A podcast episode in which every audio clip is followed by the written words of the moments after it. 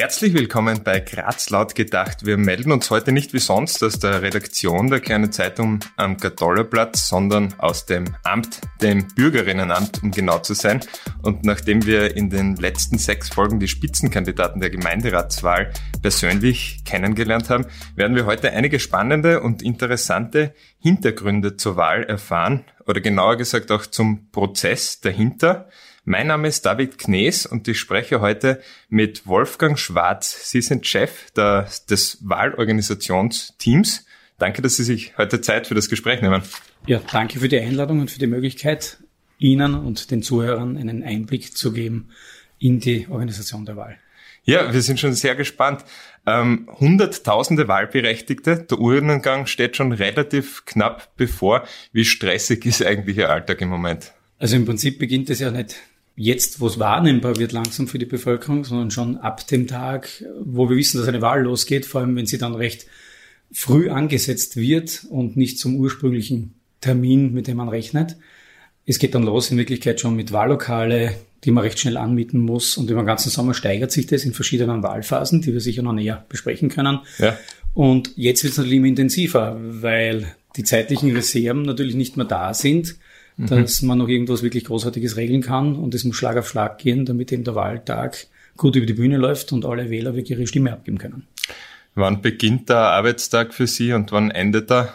Also derzeit für unser enges Team, wir schauen, dass wir alle um 6 Uhr im Büro sind. Dann haben wir zwei Stunden relativ unter Anführungszeichen noch ruhig Zeit, um organisatorisch zu tun. Ab ja. 8 Uhr geht's dann los bis 15, 16 Uhr meistens, wo wir eher fremdgesteuert sind äh, mit, mit Dingen, die einfach auf uns hereinkommen und wo wir schauen, dass unser Team eben mit Arbeit versorgt ist und die Problemfälle dringen dann oft zu uns durch. Ja.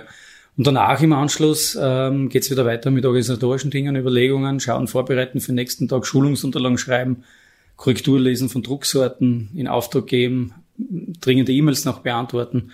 Und zurzeit läuft es meistens bis neun, halb zehn und irgendwann muss man dann sagen, merken wir alle, dass die Augen auch nicht mehr so am Bildschirm mitmachen wollen und dann verabschieden wir uns nach Hause zum Schlafen. Ja. Äh, das Feldbett haben wir noch nicht aufgeschlagen, aber es wäre manchmal schon fast praktischer, weil man sich die Wegzeiten erspart. Ja, ja. Ja, nebenbei an, angemerkt für unsere Hörer, es ist jetzt Freitagnachmittag, wir sind in einem Amt und es wuselt. Was ja vielleicht jetzt nicht dem Klischee entspricht, das muss man schon dazu sagen. Ähm, und wahrscheinlich für Hobbys und solche Dinge im Moment. Nicht nur für Hobbys, leider auch für Familie eigentlich zu wenig Zeit, muss man sagen, in diesen drei Monaten, in denen die Organisation Vollgas läuft. Ähm, Hobbys oder sonstiges ist alles noch hinten geschraubt und der Sommer ist halt anders ja. für uns gelaufen. Es ist unser Job, das ist ganz klar. Mhm. Aber es bleibt schon wirklich wenig Zeit dann noch. Mhm.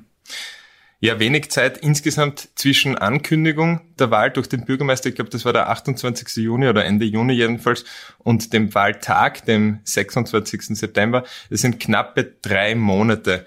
Was heißt das für die Organisation der Wahl? Was muss man da irgendwas dann, also was verändert das im Vergleich zu einer unter Anführungszeichen normalen Wahl? Bei einer normalen Wahl, die man eintakten kann, wobei man eben sagen muss, in den letzten Jahren hat fast keine Wahl außer der Europawahl zu dem Zeitpunkt stattgefunden, wo die Periode eigentlich rechtmäßig abgelaufen wäre. Und man könnte sagen können, ungefähr zum gleichen Zeitpunkt ja. wird man wieder. Äh, ist es einfach, weil viele Dinge auf einmal geklärt werden müssen und, und das noch vor der Sommerpause unter Anführungszeichen mhm. beginnt er mit Wahllokal-Anmietung, wie ich schon kurz erwähnt habe, Schulen anmieten und sonstige Liegenschaften, die über den Sommer schlecht erreichbar sind. Da muss man ganz schnell sein und jetzt auch noch mit den ganzen Covid-Maßnahmen und Bestimmungen wo wir versucht haben, die gleich von Anfang an mit einfließen zu lassen. Mhm. Das bedeutet zum Beispiel bei Wahllokalen, wo wir gewusst haben, man geht in sein Wahllokal durch ein anderes oder die Räume sind so klein oder es passt nicht unbedingt von den Ansammlungen, die man vor Ort dann hat, ähm, dass man die vermeiden beim Anmieten schon. Mhm. Wichtig war immer ein Punkt da mit den Senioren- und Pflegewohnheimen zum Beispiel, dass wir abgeklärt haben, ist es möglich, aber nicht zum Zeitpunkt Juni oder Juli ausgehend, wenn wir angefangen sondern in, wir haben immer gesagt, bei der schlimmsten Phase, die Sie erlebt habt in eurem Heim, können wir dann hinein mit fremden Leuten quasi. Mhm. Und das war so der Ankerpunkt bei allem, was wir getan haben. Wir haben gesagt, wir sagen nicht, okay, hurra, jetzt ist Sommer, Covid-Zahlen sinken, sondern wir rechnen damit, und das leider ja früher wie gedacht, dass die Zahlen nach oben gehen. Ja. Und wie können wir eine Wahl ordnungsgemäß über die Bühne bringen, bestgeschützt für die Mitglieder der Wahlbehörde war, für die Wahlberechtigten, in Zeiten, wo die Zahlen halt wieder steigen oder hoch sind. Mhm. Das war für uns jetzt ganz ein neuer Einblick in die Wahlorganisation. Viele Dinge, die wir so in der Art und Weise noch nie überdenken mussten. Ja, Corona-Maßnahmen, Sie haben es jetzt schon ein bisschen angesprochen. Was heißt das für die Wählerin, den Wähler? Was erwartet er einen am 26. September, wenn man ins Wahllokal geht? Also es schaut so aus, dass wir von Seiten der Stadtwahlbehörde, das ist ja jene Wahlbehörde, das oberste Organ quasi für die Durchführung der Wahl, einen sogenannten Hygieneleitfaden beschlossen haben. Mhm. Der lehnt sich sehr stark an den Hygieneleitfaden an, den die Landeswahlbehörde voriges Jahr für die steirischen Gemeinderatswahlen beschlossen gehabt hat. Den haben wir als Vorbild genommen. Und wir haben in diese Woche zum Beispiel noch abgeklärt mit der Frau Dr. Winter von unserem Gesundheitsamt und mit dem Krisenstab, damit wir nach jetzigen Kriterien bestmöglich über die Wahl kommen. Das bedeutet, wir sprechen Empfehlungen aus, an die sich die Wahlbehörde, aber bitte auch der Wähler halten soll, damit wir den Wahltag so gestalten können, dass da nicht ein Cluster nach dem anderen im schlimmsten Fall entsteht. Mhm. Das bedeutet, wir tragen dafür Sorge zum Beispiel, dass genug Desinfektionsmittel vor Ort ist. Wir haben Plexiglasscheiben für die Identitätsfeststellung, weil wenn die Wahlbehörde zum Beispiel sagt, mit dem Mundschutz kann ich sie mit dem Ausweis nicht abgleichen, mhm. dann kann sich die Person hinter die Plexiglasscheibe stellen, den Mundschutz runternehmen und die Wahlbehörde und er selber ist in dem Moment in Wirklichkeit recht gut geschützt. Aha. Weil sollte er da gerade niesen oder einen Hustenanfall bekommen, dann hustet er in Wirklichkeit nicht den Wahlbehördenmitgliedern direkt ins Gesicht. Okay, interessant. Ähm, das ist dann so kleine Aspekte. Es geht dann von Kugelschreiber, dass man mehr Kugelschreiber natürlich brauchen, ähm, Rückgabeschalen von Kugelschreibern, dass die nicht desinfizierten und desinfizierten für den Wähler sichtig sind. Aber wichtig wäre auch, dass der Wähler eigentlich selber Kugelschreiber mitnimmt. Dann ist man ganz auf der sicheren Seite. Ja. Das empfehlen wir. Ähm, Maske sollte der Wähler auch tragen. Dann sind beide Seiten bestmöglich geschützt. So wie es sich derzeit zeigt, wäre es am besten wirklich für die Wahl die FFP2-Maske zu verwenden, mhm. weil wir bei der Wahl ja keine 3G-Regeln oder irgendeine Prüfungen anlegen dürfen. Ich kann nicht sagen, ein Wähler darf nicht ins Wahllokal, weil er nicht getestet, geimpft oder sonst irgendetwas ist. Weil das verfassungsrechtlich problematisch wäre? Weil das natürlich, ich kann ihm nicht das Wahlrecht nehmen aufgrund eines Gesundheitsstatus. Ja. ja. Und andererseits äh, besteht die Wahlbehörde ja aus einem Wahlleiter und Stellvertreter und eventuell Hilfsorgan den wir bestellen als Stadt Graz. Mhm. Und äh, weitere Folge von mit Beisitzern, Vertrauenspersonen besetzt und Wahlzeugen. Und da können wir auch nicht eingreifen, dass wir Vorgaben machen, weil das eben aufgrund einer Verteilungsschlüssel oder aufgrund, dass wahlwählende Parteien sich bewerben, einfach ein Recht ist, dass die jemanden hinsetzen. Und wir können dann nicht die Mehrheits, ähm, Findung quasi dort verändern vor Ort mhm. und die Verhältnisse verändern, wenn wir sagen, du darfst nicht sitzen, wenn du keine Maske trägst, du darfst nicht sitzen, wenn du dich nicht testen lässt oder nicht impfen lässt. Und somit sind wir in einem Feld eigentlich, ähm, wo, wo man uns bestmöglich einfach jeder selber sich schützen soll. Ja, und inzwischen hat eh jeder schon genug Pandemieerfahrung, dass das wahrscheinlich halbwegs möglich ist. Das hoffen wir. Ja. Ich glaube, ähm, wir haben uns so letztes Jahr, habe ich mit den Wiener Kollegen, wie die die Gemeinderatswahl gemacht haben, unterhalten. Und da merke ich selber, für mich war das damals einfach äh, gigantisch äh, vom mhm. organisatorischen Aufwand. Und wenn ich jetzt zurückdenke, ist vieles für uns schon wirklich normal geworden. Ja. Und, und die Leute, hoffe ich auch, äh, sind in Wirklichkeit ja in diese Sache jetzt hineingewachsen und äh, tragen manche Dinge oder machen die Handhygiene und so weiter schon als Selbstverständlichkeit heraus. Ne? Ja. Äh, Sie haben mir netterweise vorher den Raum gezeigt, das ist eigentlich ein Konferenzraum, wo die Wahlkarten gedruckt und in aller Herren Länder verschickt werden. Äh, da hat es auch ziemlich gewuselt da drinnen und die Wahlkarten spielen eine immer größere Rolle und die kommenden Wahlen sind eigentlich die ersten in Graz jetzt seit Beginn der Pandemie. Hat das zu mehr Anträgen geführt und wie groß ist da inzwischen der Anteil ungefähr? Wie schaut das ungefähr aus? Das ist auch äh, die Frage immer, mit welchen Daten vergleicht man. Mhm. Die letzte Gemeinderat 2017, da haben wir ein bisschen über 15.000 Wahlkarten ausgestellt. Ja. Inzwischen hat es aber die Landtagswahl gegeben, Nationalratswahl und da sind die Zahlen teilweise gestiegen, über 40.000 ausgestellte Wahlkarten in Graz. Mhm. Wir haben jetzt, ähm, nachdem wir circa eine Woche Wahlkarten ausstellen, ungefähr 12.000 Wahlkarten ausgestellt. Wir haben gerechnet, dass es noch mehr werden könnte. Mhm. Wir werden sehen. Nächste Woche ist Schulbeginn. Viele sind vielleicht vom Urlaub zurück. Also ich glaube, so wirklich einen Trend äh, rauslesen kann man dann, wenn der Schulstart war und die ersten Tage nächster Woche dann wirklich zeigen, ob jetzt noch der große Schwung kommt. Ja. Schließlich und endlich haben wir die amtliche Wahlinfo schon verteilt und es wurden einige andere Sendungen ja auch noch mit Nachdruck verteilt, dass Wahlkarte in Anspruch genommen werden soll. Mhm. Es ist schwer einzuschätzen. Wir haben kalkuliert im Vorfeld aufgrund der Erfahrungen mit den anderen Städten, die inzwischen gewählt haben, dass wir zwischen 35.000 bis 70.000 Wahlkarten ausstellen werden. 70.000 wäre so das Beispiel Wien, die die Wahlkarte auch stark gepusht haben. Und 35.000 ähm, wären eben gewesen so der Maßstab. Äh, Klagenfurt viel auch in dem Bereich. Also und mit dem haben wir einfach Vorsorge treffen wollen, dass wir gerüstet sind und äh, entsprechend personell natürlich auch bestückt, dass mhm. wir das abfertigen können. Mhm.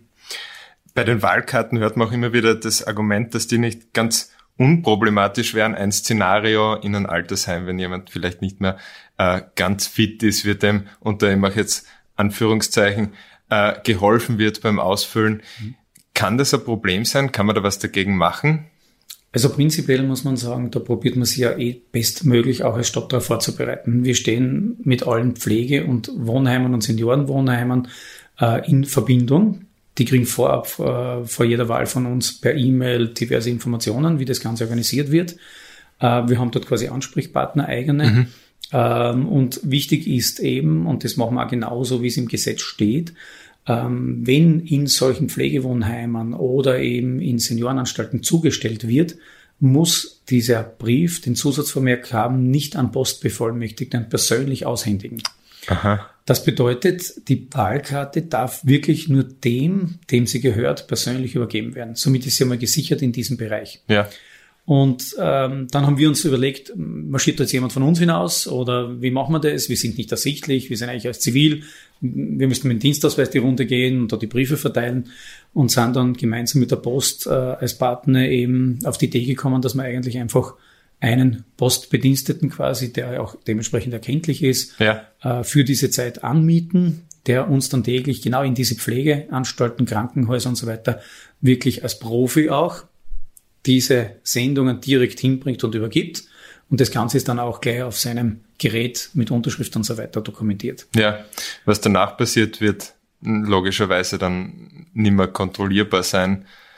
Im Normalfall war es so, dass die eine häufig eine fliegende Wahlbehörde in Anspruch genommen haben. Ja. Das heißt, die Wahlkarte war bei dem ähm, Senior, der dort untergebracht war, oder bei den Personen im Zimmer oder untergebracht, nehme ich an. Und unsere Wahlbehörde ist am Sonntag hingefahren und der hat dann ja vor dieser fliegenden Wahlbehörde, heißt es im Volksmund, auch wählen können. Das heißt, da war er dann ja mit einem Wahlleiter und Stellvertreter jedenfalls zusammen im Raum und hat da die Stimmabgabe gemacht. Das wäre die gesicherste Version. Das könnte diesmal eben mit Covid, was wir merken, ein bisschen anders sein, weil natürlich gerade diese sensiblen Bereiche ein bisschen Sorge haben, wenn da zu viele Leute hinkommen und da die Personen selber gar nicht wollen, dass da jemand Fremdes zu ihnen kommt. Also wird da eher die Briefwahl stärker in Anspruch genommen werden und wie gesagt, unsere Absicherung kann nur dort enden, wenn wir demjenigen die Wahlkarte persönlich aushändigen, dass der sie in Händen hat und dass der dann die Stimmabgabe entweder per Briefwahl oder von unserer Wahlbehörde macht. Mhm. Und zu dem Thema besonderen Wahlbehörden treffen wir auch die Vorkehrungen, dass wir sagen, in, wenn trotzdem eine angefordert wird, was wir natürlich anbieten auch ja. und ja auch die, das Recht jeden Einzelnen ist, dass er vor einer Wahlbehörde wählt, dass wir dann jemanden hinschicken, der auf jeden Fall 2G hat, also geimpft ist und wir werden die Personen in der Früh noch testen und nur solche Personen werden von uns eingesetzt, um eben diese sensiblen Bereiche der Krankenhäuser und so weiter aufzusuchen. Ja. Äh, auf der anderen Seite des Atlantiks gab es letztes Jahr ein bisschen eine größere Wahl, die Präsidentschaftswahl. Ähm, der Verlierer damals war mit dem Ergebnis, ich nenne es jetzt einmal nicht ganz happy, ist es wahrscheinlich noch immer nicht, hat immer wieder gepoltert auf natürlich haltlose Vorwürfe über Wahlbetrug und hin und her, ähm, die natürlich nicht gestimmt haben, aber trotzdem zu einer zu einem gewissen Grad zu einer Verunsicherung in Teilen der Bevölkerung über die Legitimität ihrer Stimmabgabe geführt haben. Ist diese Stimmung ähm, das ist jetzt, ich weiß, das ist eher eine Frage nach einer Meinung jetzt, aber in Ihrer Erfahrung ist das was, äh, was Sie für Österreich oder für Europa auch diese Befürchtung haben, dass sowas gehen könnte und das somit an der Legitimität der Demokratie kratzen könnte? Das ist, wie Sie sagen, ein subjektives Empfinden wahrscheinlich. Bei uns vielleicht äh, ein bisschen untermauert teilweise durch unsere Kundenkontakte. Wenn man so das ganze Revue passieren lässt, ist das eigentlich seit 2016 etwas spürbar. Jeder kennt die Bundespräsidentenwahlstaffette, ja. wo wir in einem Jahr viermal versucht haben, den Bundespräsidenten zu finden mit abgebrochenen Wahlvorgängen, Einsprüchen und so weiter. Und, und da hat man dann einfach gemerkt, natürlich auch, weil es ein Kopf-an-Kopf-Rennen gegeben hat, dass es so eine gewisse Spaltung in der Gesellschaft, würde ich sagen, gibt, ja. in verschiedene politische Lager. Ähm, das Ganze ist jetzt halt mit einem anderen Thema, mit Covid, wieder irgendwo auch spürbar. Vielleicht bei manchen E-Mails, die wir bekommen, einfach, wo man meint herauszulesen oder manchmal ganz offen auch gegenüber erwähnt bekommt, äh, dass es ein Misstrauen gegenüber der Verwaltung gibt. Mhm. Und man sowieso nur das tut, oder wir nur das tun, was die Politik uns vorgibt. Und da muss man ganz klar sagen, wir sind für die Vollziehung in hoheitlichen Angelegenheiten zuständig und müssen uns an Gesetze halten. Und ähm, wenn wir Dinge tun würden, die nicht gesetzlich geregelt sind, hätte ich oder jeder Mitarbeiter von uns persönlich ein Riesenproblem und äh, würde vor einem Richter in Wirklichkeit verurteilt werden und dann ein Disziplinarverfahren dann drauf bekommen. Ja. Äh, und es ist, glaube ich, ganz wichtig in solchen Phasen, wo man das vielleicht sogar merkt, dass es da Lagerbildungen gibt und so weiter, nach außen zu zeigen und auch durch seine Tätigkeit zu zeigen, dass wir das ernst nehmen und wirklich natürlich nur gesetzlich basierend, mhm. egal ob die oft dann sinnvoll sind in der Vollziehung oder nicht, das ist ein ganz ein anderes Thema, die Dinge behandeln und auch so handhaben. Weil das Vertrauen in die Verwaltung ist, glaube ich, ganz ein wichtiger Punkt, mhm. Äh, damit wir unsere gesellschaftliche Struktur, so wie wir sie haben, aufrechterhalten können ähm, und eben auch äh, unseren Lebensstandard irgendwo absichern. Mhm. Und äh, kann die Behörde da was machen oder vielleicht auch die Politik? Wie kann man dem entgegensteuern, so, so einem Trend? Das oder ist jetzt eine schwierige Frage. also wir, ich kann sagen, was wir als Behörde tun ja. können. Ähm, wir sind wirklich bemüht. Ähm, ja. ich, ich versuche auch Mails, ähm, die dann noch einmal vielleicht rückfragen oder ähm, die, die teilweise schon mit sehr intensiven Anfragen kommen, auch wirklich aufklärend zu beantworten, ja. indem ich vielleicht dann tief ins Detail gehe. Nützt das? erkläre, warum das ist. Ich hoffe es. Ähm, auch wenn man vielleicht herauslesen kann, dass der Personenkreis sowieso seine vorgefestigte Meinung hat, aber mir ist es trotzdem wichtig zu sagen, äh, schau, das sind unsere Vorgaben, das können wir tun. Natürlich könnten politische Parteien teilweise gesetzliche Änderungen vorantreiben und sonstiges. Mhm. Aber solange das nicht der Fall ist, haben wir so vorzugehen. Und mhm. genau das ist ja die Sicherheit, die eigentlich eine Verwaltung bietet dann. Man kann sich darauf verlassen, dass nach den gesetzlichen Bestimmungen und Normen quasi gearbeitet wird. Ja. Und das ist ja, glaube ich, ein ganz wichtiger Punkt. Würden wir einfach frei, ohne irgendwie nach passierenden Grundlagen entscheiden, dann ist es wirklich sehr, sehr kritisch zu betrachten, beziehungsweise hoffe ich, dass das nie der Fall sein wird weil dann unterscheidet unsere Republik nicht mehr viel von anderen Ländern, über die wir oft scherzen. Mhm. 14 Listen treten an mhm. am 26. September. Die wollen alle in den Gemeinderat. Das sind so viele wie noch nie in Graz. Neben den altbekannten sind äh, unter den kleineren die Satirepartei, die Partei zum Beispiel, die, Parat, die Piratenpartei, das Team Strache, vielleicht eher wegen des Namensgebers bekannt und einige andere. Das wird den Großen womöglich oder ziemlich sicher auch ein paar Stimmen kosten. Und gleichzeitig wird sich für die Kleinen aber kein Gemeinderatssitz ausgehen. Was heißt das für die Zusammensetzung im Gemeinderat und auch in der Stadtregierung? Wie kann sich das auswirken dann? Das wird die spannende Frage, ganz einfach auch. Gell? Und ähm, natürlich, wenn die Kleinen eine bestimmte Hürde schaffen, obwohl sie keinen Gemeinderatssitz bekommen, aber so wie Sie richtigerweise gesagt haben, den anderen die Prozente wegnehmen, dann ist die Frage, ob die eine oder andere Fraktion einen Stationssitz äh, behalten kann oder verliert. Und das wird ganz, ganz entscheidend sein für etwaige Koalitionsgespräche. Natürlich, wie sind die Kräfteverhältnisse? Wie viele Staatssenatsitze hat jemand?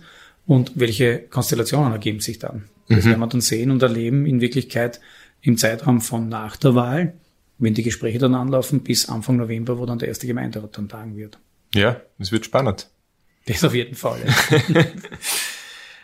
222.856 Personen waren es zuletzt, nämlich 2017, die wahlberechtigt waren bei der Grazer Gemeinderatswahl. Wie viel sind es diesmal und wer ist eigentlich wahlberechtigt?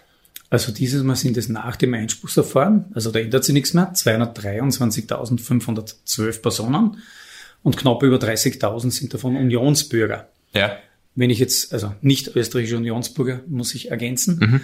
Äh, das bedeutet, für eine Gemeinderatswahl sind automatisch wahlberechtigt natürlich alle österreichischen Staatsbürger, aber auch alle nicht österreichischen Unionsbürger. Ja. Also alle die Mitgliedstaat der Europäischen Union angehören, werden automatisch in das Wählerverzeichnis aufgenommen. Wann passiert das? Das passiert zum Stichtag. Der war am 16. Juli. Jeder, der hier den Hauptwohnsitz in Graz hatte, eben eine Staatsbürgerschaft eines Mitgliedstaates der Europäischen Union, ist automatisch im Wählerverzeichnis und wahlberechtigt. Wenn man danach kommt, gibt es keine Chance mehr, seine Stimme in Graz abzugeben. Wenn man sich später erst in Graz meldet, ist man nicht wahlberechtigt. Es gibt aber ein Einspruchs- und Reklamationsverfahren, ein Berichtigungsverfahren. Das bedeutet, wenn man aus irgendeinem Grund meint, man sollte wahlberechtigt sein und scheint aber nicht im Wählerverzeichnis auf, mhm. da gibt es ja die Hauskundmachung, die man dann sieht, auch in den Häusern angebracht, gibt es ein Verfahren, wo wir dann einfach oft E-Mail-Hinweise bekommen oder Anrufe und dann einfach bitten, dass wir schriftliche Eingabe kriegen ja. oder die Leute schauen bei uns vorbei, das ist aber eher selten der Fall. Und dann gibt es eine Möglichkeit, dass wir jemanden äh, aufnehmen ins Wählerverzeichnis, wenn das begründet ist. Was ist zum Beispiel so ein Fall? Jemand bekommt die Staatsbürgerschaft und im System wird es aber erst nach dem Stichtag eingetragen. Er okay. bekommt Anfang Juli von mir aus die Staatsbürgerschaft. Bis das eingetragen ist im System und bis das die österreichische Staatsbürgerschaft drin ist, ähm, ist der Stichtag schon vorbei. Und wenn wir natürlich sehen, die Verleihungsurkunde ist äh, vor dem Stichtag datiert und unsere Prüfszenarien abgeschlossen haben, dann nehmen wir den natürlich noch auf, weil er ja wahlberechtigt gewesen wäre wenn die Datensätze schon eben entsprechend abgeglichen gewesen wären zu dem Zeitpunkt. Um wie viele Fälle geht's da, die dann auch im Nachhinein aufgenommen werden? Also beim Einspruchs- und Berichtigungsverfahren reden wir in Graz von 10 bis 30 Fällen ungefähr. Aha. In der Größenordnung bewegt sich das pro Wahl. Es okay. gibt auch Fälle von amtlichen Abmeldungen, die dann storniert werden oder so wie es halt in vielen Datenbanken ist, äh, wo viele Leute hineinarbeiten und der, Datenursprung ist eigentlich das zentrale Wählerregister bzw. das zentrale Melderegister. Wenn da irrtümlich äh, kurz vor dem Stichtag jemand abgemeldet wird oder durch ein amtliches Abmeldeverfahren, das sich dann als falsch herausstellt, weil es äh, begründete Einbringungen gibt oder äh, jemand, ähm, ja, haben wir auch schon den Fall mal gehabt, nicht dieses Mal, schon länger her, dass ähm, jemand eingetragen wird, dass er verstorben ist und mhm. es wird aber die falsche Person erwischt. Es wird nicht der Gatte, sondern die Gattin als verstorben eingetragen und das wird dann storniert und das genau über den Stichtag dann müssen wir natürlich tätig werden und das natürlich im Ursprungsregister bereinigen lassen, aber auch von uns ins Wählerverzeichnis noch mit aufnehmen. Okay, aber es geht um wenige Dutzend Fälle. Genau. Ja. Mhm. Wenn wir hier also im Büro aus dem Fenster schauen, sieht man, es ist heute strahlender Sonnenschein. Äh, es heißt, am Wahltag beeinflusst das die Wahlbeteiligung nämlich negativ. Wie ist das in Graz? Können Sie dazu sagen, ähm, wenn jetzt der 26. September ein wunderschöner Ausflugstag ist, um wie viel Prozent weniger ist dann die Wahlbeteiligung? Kann man das sagen oder, oder wäre das jetzt das, das dann ist eher schwierig. Da müssen wir Vergleichswahlen ja. probieren, dass man sagen, einmal lassen wir schlecht einmal wählen wir, wenn es regnet und einmal wählen wir, wenn die Sonne scheint, dann gleichen wir es ab. Ja. So ist es schwierig. Was wir schon merken ist, dass wenn ein schöner Tag vorausgesagt ist oder der Tag wirklich schön ist, dass die Leute früher wählen kommen. Also Aha. die, die wirklich was unternehmen, die stehen dann schon um 7 Uhr vor der Tür und wollen schon gleich wählen, weil sie dann ja unterwegs sind, wandern oder Ausflug machen. Also das ist das, was wir merken. Ob deswegen weniger Personen dann tagsüber kommen, da müsste man Umfrage machen wahrscheinlich, gell? Ja. Aber das kann ich so nicht beurteilen. Wenn wir dann am 26. September die Wahllokale betreten, da gibt's ja einige Aufgaben, die man dort erfüllen, die dort erfüllt werden müssen, zum Beispiel die Wahlbeobachter, glaube ich, die Wahlbeisitzer. Wie, wär, wie kommt man eigentlich an, an so eine Funktion? Also in Wirklichkeit, wahrscheinlich eingangs einmal ganz gut darzustellen, wer sitzt alles dort gegenüber. Und ja. das ist ja nicht nur an einem Standort, sondern an 273 in Graz. Ja. Wir, also der Herr Bürgermeister, bestellt in Wirklichkeit einen Wahlleiter und einen Stellvertreter. Die sind mhm. immer fix quasi vom Magistrat von der Graz, Stadt Graz bestellt, die müssen immer fix dort sein. Und dann gibt es eben Beisitzer, Vertrauenspersonen, Wahlzeugen. Die Beisitzer können nominiert werden von Parteien, die im die aufgrund des letzten Gemeinderatswahlergebnisses in der Verteilung berechnet werden. Mhm. Du gibst das sogenannte Tonsche Verfahren. In Graz jetzt bei dieser Wahl wäre es zum Beispiel so, dass die ÖVP zwei Beisitzer stellen darf und die KPÖ einen Beisitzer. Und dementsprechend werden die Parteien aufgefordert, auch eben Personen einzubringen, ja. die wir dann auf diese Position berufen und informieren. Wir sind gerade dabei, dass wir die Einladungen eben verschicken, gemeinsam mit dem Hygieneleit von diesmal. Und äh, so werden sie dann informiert. Ja. Und dann gibt's ja noch weitere Parteien, die eben aufgrund dieser Berechnung äh, keine, keinen Anspruch haben, aber im zuletzt gewählten Gemeinderat sitzen. Mhm. Die dürfen dann Vertrauenspersonen entsenden. Jetzt ist die Frage, was der Unterschied heißt. es nur anders. In Wirklichkeit, der Wahlbesitzer hat ein Stimmrecht, die Vertrauensperson nicht. Das ist der große Unterschied. Die mhm. Vertrauensperson äh, kann bei Abstimmungen vor Ort nicht mitstimmen. Das heißt, Abstimmungen vor Ort, wo wird, worüber wird da abgestimmt? Äh, das geht zum Beispiel los äh, über die Zulassung einer Begleitperson. Ja. Das kann sein, wenn jemand kommt und sagt, ähm, ich möchte dabei sein, wenn mein Sohn wählt, weil der kann selbstständig das nicht machen, weil er eben vielleicht ähm, ja beeinträchtigt ist und, mhm. oder weil eben im Rollstuhl sitzt oder irgendein ein, so ein Vorgang ist, ähm, dann ist die Kommission gefordert, zu schauen, okay, ist das jetzt einfach, weil der den beeinflussen möchte oder braucht er wirklich Hilfe? Ja die Person, der geholfen werden soll, muss ja immer ein Zustimmungssignal geben. Und dann könnte eine Diskussion entstehen, dass ein Besitzer meint, na, für mich ist das zu wenig, dass der nickt. Der andere sagt, okay, ähm, ich glaube, wir sollten den nicht zulassen. Und im schlimmsten Fall muss der Wahlleiter einfach sagen, okay, stimme drüber ab. Und das muss dann festgehalten werden. Mhm. Äh, Wo es ganz äh, interessant wird, ist am Abend natürlich bei der Stimmzettelauszählung, äh, dass man zum Beispiel sagt, okay, da ist ein unklarer oder nicht eindeutig lesbar ausgefüllter Stimmzettel und dass man dann abstimmt. Ist er jetzt dafür die Partei A, für die Partei B, ist er ungültig zu werten? Ist das jetzt eine Vorzugsstimme, ja oder nein? Und da ist ganz wichtig, dass Beisitzer vor Ort sind, die dann natürlich auch dementsprechend als Gremium in der Sprengelwahlbehörde die Entscheidung ja. mit beeinflussen. Ja. Und um zu unserer Diskussion vorher Vertrauen in das Wahlsystem und in die Demokratie äh, zurückzukehren, das ist ja dann eigentlich was, was eine sehr stärkende Maßnahme, wenn es so funktioniert und durch mehrere Parteien kontrolliert wird. Richtig. Das ist ja der, der Grundankerpunkt eigentlich und deswegen ist es ganz wichtig, dass die Parteien da ihre Vertreter hinein nominieren äh, und die auch wirklich anwesend sind. Und die machen das freiwillig? Die machen das, ist ein Ehrenamt laut, äh, laut der Wahlordnung, zu deren Annahme jeder verpflichtet ist. Mhm. Ähm, natürlich haben die Parteien ihren Pool an Leuten, denen sie vertrauen und die sie dorthin entsenden und ähm, bekommen von uns aber dann eine Aufwandsentschädigung als Beisitzer der Vertrauensperson und der Wahlleiter natürlich auch, weil es ja doch den ganzen Sonntag ja. von 6 Uhr in der Früh meistens losgeht, bis die Stimmen ausgezählt sind, kann das teilweise bis 18.30, 19, 20 Uhr dauern. Ne? Okay, was ist das für eine Aufwandsentschädigung? Die Beisitzer bekommen bei einer Anwesenheit von mindestens 5 Stunden 40 Euro und wenn sie den ganzen Tag da sind, also über 10 Stunden 80 Euro. Mhm. 2012 war die Wahlbeteiligung bei 55,5 Prozent, 2017 bei 57,4. Das ist zwar äh, ein vergleichsweise niedriges Niveau, wenn man es jetzt vergleicht mit der Bundespräsidenten- oder der Nationalratswahl, äh, aber trotzdem ein positiver Trend. Wird sich der fortsetzen?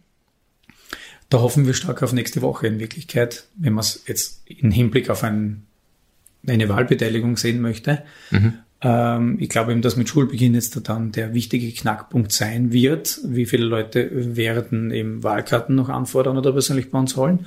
Oder wie viele Leute nehmen nächste Woche am Freitag, dem 17. dann die Möglichkeit der vorgezogenen Stimmabgabe von 13.30 bis 20 Uhr ja. an insgesamt 18 Standorten in Graz wahr? Das wird dann schon einen Trend zeigen. Mhm.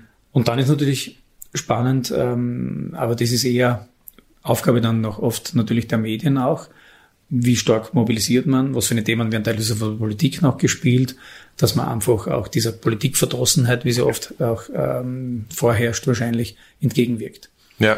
Wichtig ist, wir als organisationsverantwortliche Einheit in Wirklichkeit als Referat Wahlen und Meldewesen tragen dafür Sorge, dass wir die Infrastruktur so zur Verfügung stellen, dass jeder sein Stimmrecht, der es möchte, abgeben kann. Ja. Egal über welche Schienen, weil das ist heutzutage schon gar nicht mehr so einfach, dass der Wähler überhaupt äh, weiß, welche Schiene er am besten für sich nutzt von der Briefwahl über die vorgesehene Stimmabgabe, über am Wahltag, über fliegende Wahlbehörde und so weiter. Also es gibt so viele Möglichkeiten, seine Stimme abzugeben und die mhm. Leute sollten das wirklich wahrnehmen und sich beteiligen. Mhm. Viele Leute nehmen ja den Wahlkampf als ja nicht ganz so heiß wie andere Wahlkämpfe war. Also es ist, es ist noch nicht so diese ähm, wie soll ich sagen, es gibt noch nicht diese großen heißen Eisen, um die heftig gestritten wird, wie es sonst oft der Fall ist. Ist das auch was, was die Wahlbeteiligung beeinflussen kann, wenn man sagt, okay, jetzt sind halt diese großen emotionalen Themen, die die Leute bewegen, ins Wahllokal zu gehen? Ist das was, was dann vielleicht für weniger Wahlbeteiligung vergleichsweise sprechen wird beim derzeitigen Wahlkampf? Ihre subjektive kann Meinung? Ja, kann ja nur mutmaßen, aber ich glaube, es ja. liegt in der Natur der Sache, dass wenn einen Thema beschäftigen oder selber betreffen, man sich mehr engagiert und einbringt mhm. und dann eher wahrscheinlich auch ins Wahllokal schreitet. Mhm. Ich glaube, davon ist auszugehen. Was noch die nächsten zweieinhalb Wochen bis zur Wahl in Wirklichkeit passiert, das werden wir sehen. Ja. Und ich bin schon wirklich gespannt dann, Rückblicke auf unser Gespräch heute, was sich dann bewahrheitet und wo wir dann wirklich mit der Wahlbeteiligung und sonstigen stehen. Ja, ähm, das ist jetzt eh schon meine abschließende Frage, nämlich äh, der Wahltag. Das haben wir auch ähm, in, in unserer vorigen Miniserie Politik persönlich die Spitzenkandidaten gefragt. Äh, bei denen ist ja der Stress im Großen und Ganzen, natürlich geht es dann auch um Koalitionsbildung etc., aber der Stress von der Wahl ist eben am Sonntagabend ziemlich vorbei. Bei Ihnen auch? Also Sonntagabend ist noch zu früh. Wir haben ja auch die Wahlkarten auszuzählen und da werden die Politiker auch noch ein bisschen schwitzen, ja. je nachdem, wie hoch der Anteil dann sein wird. Also der Montag, den muss man auf jeden Fall hinzurechnen. Äh, wenn wir den Montag schaffen, alle Briefwahlstimmen auszuzählen, und da muss man sagen, es sind in jedem Stimmzettelkuvert ja zwei Stimmen drinnen. Das heißt, wenn wir 30.000 haben oder 35.000, zählen wir 70.000 Stimmzettel aus. Mhm. Das wird immer ein bisschen dauern. Wir sind bestens gerüstet und haben eigentlich eine Struktur aufgebaut, dass wir am Montag glauben, dass wir bis zu 70.000 Wahlkarten auswerten können und ja. irgendwann am Abend oder später nachts dann das Ergebnis haben. Das ist dann einmal natürlich, der, der erste Druck ist weg, muss man ganz offen sagen, dass man jeden Tag einfach bestimmte Dinge erledigen muss und es muss weitergehen. Ja. Jeder, der im Projektarbeit tätig ist, kennt es. Mhm. Ähm, und, und ich kann nicht sagen, fünf Tage vor der Wahl, wir schaffen es nicht, der Wahltag wird eine Woche verschoben. Also wir haben natürlich den zeitlichen Druck, zum Tag X muss alles funktionieren und es muss einem auch bewusst sein, dass natürlich sehr viele Augen auf jede Kleinigkeit schauen, jedes Schreiben, alles, was rausgeht, jeder Stimmzettel. Äh, da links von Ihnen gesehen hängt die große Kundenmachung mit insgesamt 1700, über 1700 Kandidaten drauf. Ja. Das muss aus Korrektur gelesen sein, da darf keiner fehlen und so weiter. Also das sind Dinge, die einfach jeden Tag ein bisschen einen gewissen Druck natürlich mitbringen, der ist einmal weg. Ja. Aber dann starten wir mit der Verständigung der Kandidaten. Mhm. Wir müssen in Wirklichkeit dann ja anfangen, eben die, die Mandate halten zu berufen. Und dann beginnen ja die ganzen äh, Szenarien eben, dass jemand für den Bezirksrat gewählt ist und auch zum Beispiel für den Gemeinderat. Mhm. Der muss dann entscheiden, dann gibt's, äh, wer rückt dann nach. Und das Ganze spielen wir dann ja mit den ganzen Gemeinderat und auch mit den 17 Bezirksratswahlen und auch mit dem Migrantinnenbeirat durch. Ja. Das heißt, das ist nicht mehr der Druck da, aber wir haben noch genug zu tun, bis dann die erste Gemeinderats- oder die ersten Bezirksratssitzungen dann auch wirklich stattfinden können, einfach mit der Umreihung der Kandidaten und den Berufungen. Ja und dann wahrscheinlich noch ein Haufen Nachbereitungsarbeiten. Natürlich, äh, die ganzen Drucksorten, die Sie da teilweise gesehen haben und alles, die ganzen Wahlakten gehören ähm, geordnet verpackt, teilweise die Dinge entsorgt. Wir müssen ja von den 273 Wahlsprengeln wieder die Materialien hereinbekommen. Da fahren vier LKWs zwei Tage lang kreuz und quer durch Graz. Im Lager schaut es dann zuerst einmal wild aus bei uns und das müssen wir dann alles natürlich durchsortieren. Da haben wir ein eigenes Lagerteam, äh, was dann unterscheidet zwischen Wahlakten relevant und mit persönlichen Daten versehen oder sonstiges und jenen Dingen, die wir sofort in Wirklichkeit getrennt entsorgen können. Da kommt vor allem sehr viel Papier natürlich zusammen. Ähm, das sind die, die ganzen Kartonwahlurnen, die wir hinausgeben, zum Beispiel als Reserve, mhm. die da verwendet werden. Äh, also das sind einige Container, die wir dann immer vom Lager quasi bei uns noch wegbringen. Und das dauert halt einfach ein bisschen, bis wieder Ordnung herrscht, dass man wieder mit Freude ins Lager geht und sagt, ja. okay, jetzt haben wir wieder einen Überblick. Ja. Und nach der Wahl geht's dann einmal in den Urlaub? Das werden wir schauen. Also ich bin gespannt. Ähm, ja, ähm, wobei halt, äh, muss man sagen, der Urlaub dann eher so sein wird, dass ja ähm, aufgrund der Planungen die Familie den Urlaub im Sommer hatte. Und ja, ich bin immer überlegen, oder unsere Team einige, ob man dann hoffentlich von Kindern oder so weiter die Herbstferien nutzen können, dass man da ja. ein paar Tage wegkommt. Aber die große Urlaubszeit ist vorbei. Die war diesmal im Sommer für uns alle ein bisschen anders geplant. Mhm. Und wir werden aber, glaube ich, alle ein bisschen Zeit für uns brauchen, bevor das nächste Projekt dann wieder auf uns zukommt. Und es ist ja nicht so, dass man nur Wahlenprojekte macht. Wir sind ja normalerweise im Meldewesen, Meldebehörde tätig. Mhm. Und für uns ist das ja Zusatzarbeit größtenteils. Ja. Und da bleibt natürlich einiges liegen. Wir haben rund der Hälfte der Mitarbeiter arbeiten weiter, um den Betrieb aufrechtzuerhalten. Aber natürlich gibt es da auch zum Aufrollen. Also wir müssen das schon gut timen und takten, auch wie wir dann die Urlaubszeiten, die sich angehäuft haben, wieder abbauen. Mhm. Wolfgang Schwarz, dann wünsche ich alles Gute jetzt für diese heiße Phase kurz vor der Wahl und sage herzlichen Dank für das interessante Gespräch. Ja, danke vielmals. Ihnen auch alles Gute. Den Hörerinnen und Hörern von Graz laut gedacht sage ich auch danke, dass Sie diesen Podcast gewählt haben. Äh, gehen Sie wählen am 26. September per Briefwahl oder am vorgezogenen Wahltag und Sie können diesen Podcast, wenn er Ihnen gefällt, gerne bewerten. Das geht auf Apple Podcasts zum Beispiel oder auch abonnieren, um keine weitere neue Folge zu verpassen. Das geht auf allen üblichen Podcast-Plattformen wie Spotify, Apple Podcasts, Amazon Music äh, und wie sie alle heißen. Vielen Dank fürs Dabeisein, sagt David Knees.